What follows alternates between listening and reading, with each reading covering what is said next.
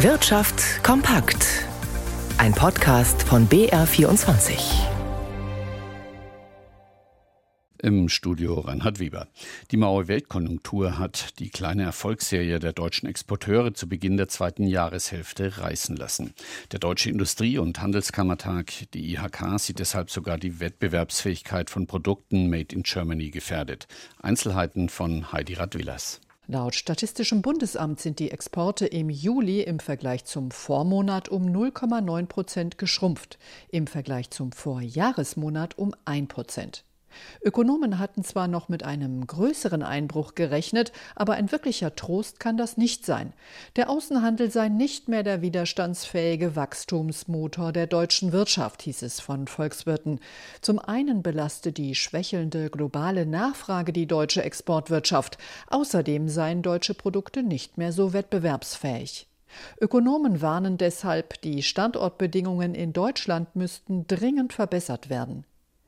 Wie sehr die exportorientierte deutsche Wirtschaft leidet, zeigen heute die aktuellen Zahlen des Verbands Deutscher Maschinen- und Anlagenbau VDMA. Demnach haben die Maschinenbauer im Juli im Vergleich zum Vorjahresmonat preisbereinigt 11 Prozent weniger Bestellungen verzeichnet. Der Maschinen- und Anlagenbau gilt als eine der Schlüsselindustrien Deutschlands. Über eine Million Menschen sind hier beschäftigt. Die Bundesnetzagentur hat in diesem Jahr bereits fast 8000 Rufnummern wegen Missbrauch abgeschaltet. Die allermeisten wegen Fällen im Zusammenhang mit dem sogenannten Enkeltrick, bei denen die Kontaktaufnahme häufig per SMS oder Messenger-Dienste erfolgt. Bei dieser Betrugsmasche geben sich die Täter als nahe Verwandte aus und erzählen die Lügengeschichte einer finanziellen Notlage, etwa durch einen Unfall, eine Notoperation oder einen Hauskauf. Dazu wird eine äußerst dringliche Situation geschildert. Oft gibt es wiederholte Kontaktversuche, bis das Opfer sich zur Zahlung bereit erklärt. Die Netzagentur rät dazu, keinesfalls auf Kontaktversuche einzugehen, in denen Geld oder persönliche Daten gefordert werden. Dabei sollten auch keine persönlichen Informationen wie Namen oder Adressen herausgegeben werden. Die IAA Mobility in München hat heute die Presse zu einem Besuch eingeladen. Während an den Ständen in der Innenstadt noch nichts los ist, geht es auf den Messegelände in München Schlag auf Schlag. Im knappen Halbstundentakt präsentieren in sieben Messehallen Hersteller und Zulieferer ihre Neuheiten. Die Zukunft der Autoindustrie wird demnach, wie nicht anders zu erwarten, elektrisch, digital und autonom fahrend. Einzelheiten von Gabriel Wirth. Mercedes verspricht ein Elektroauto mit einer Reichweite von 750 Kilometern, VW 1 mit einem Basispreis unter 25.000 Euro und BMW kündigt eine ganz neue Klasse an.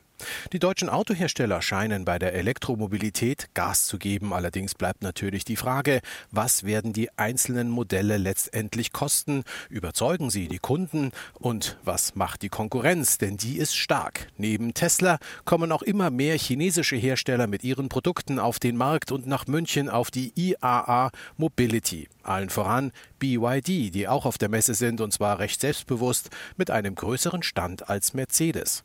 Die Branche verspricht auch eine nachhaltige Mobilität, aber gerade daran haben viele Umweltschützer und Klimaaktivisten ihre Zweifel und haben Proteste angekündigt. Dementsprechend hoch sind die Sicherheitsvorkehrungen.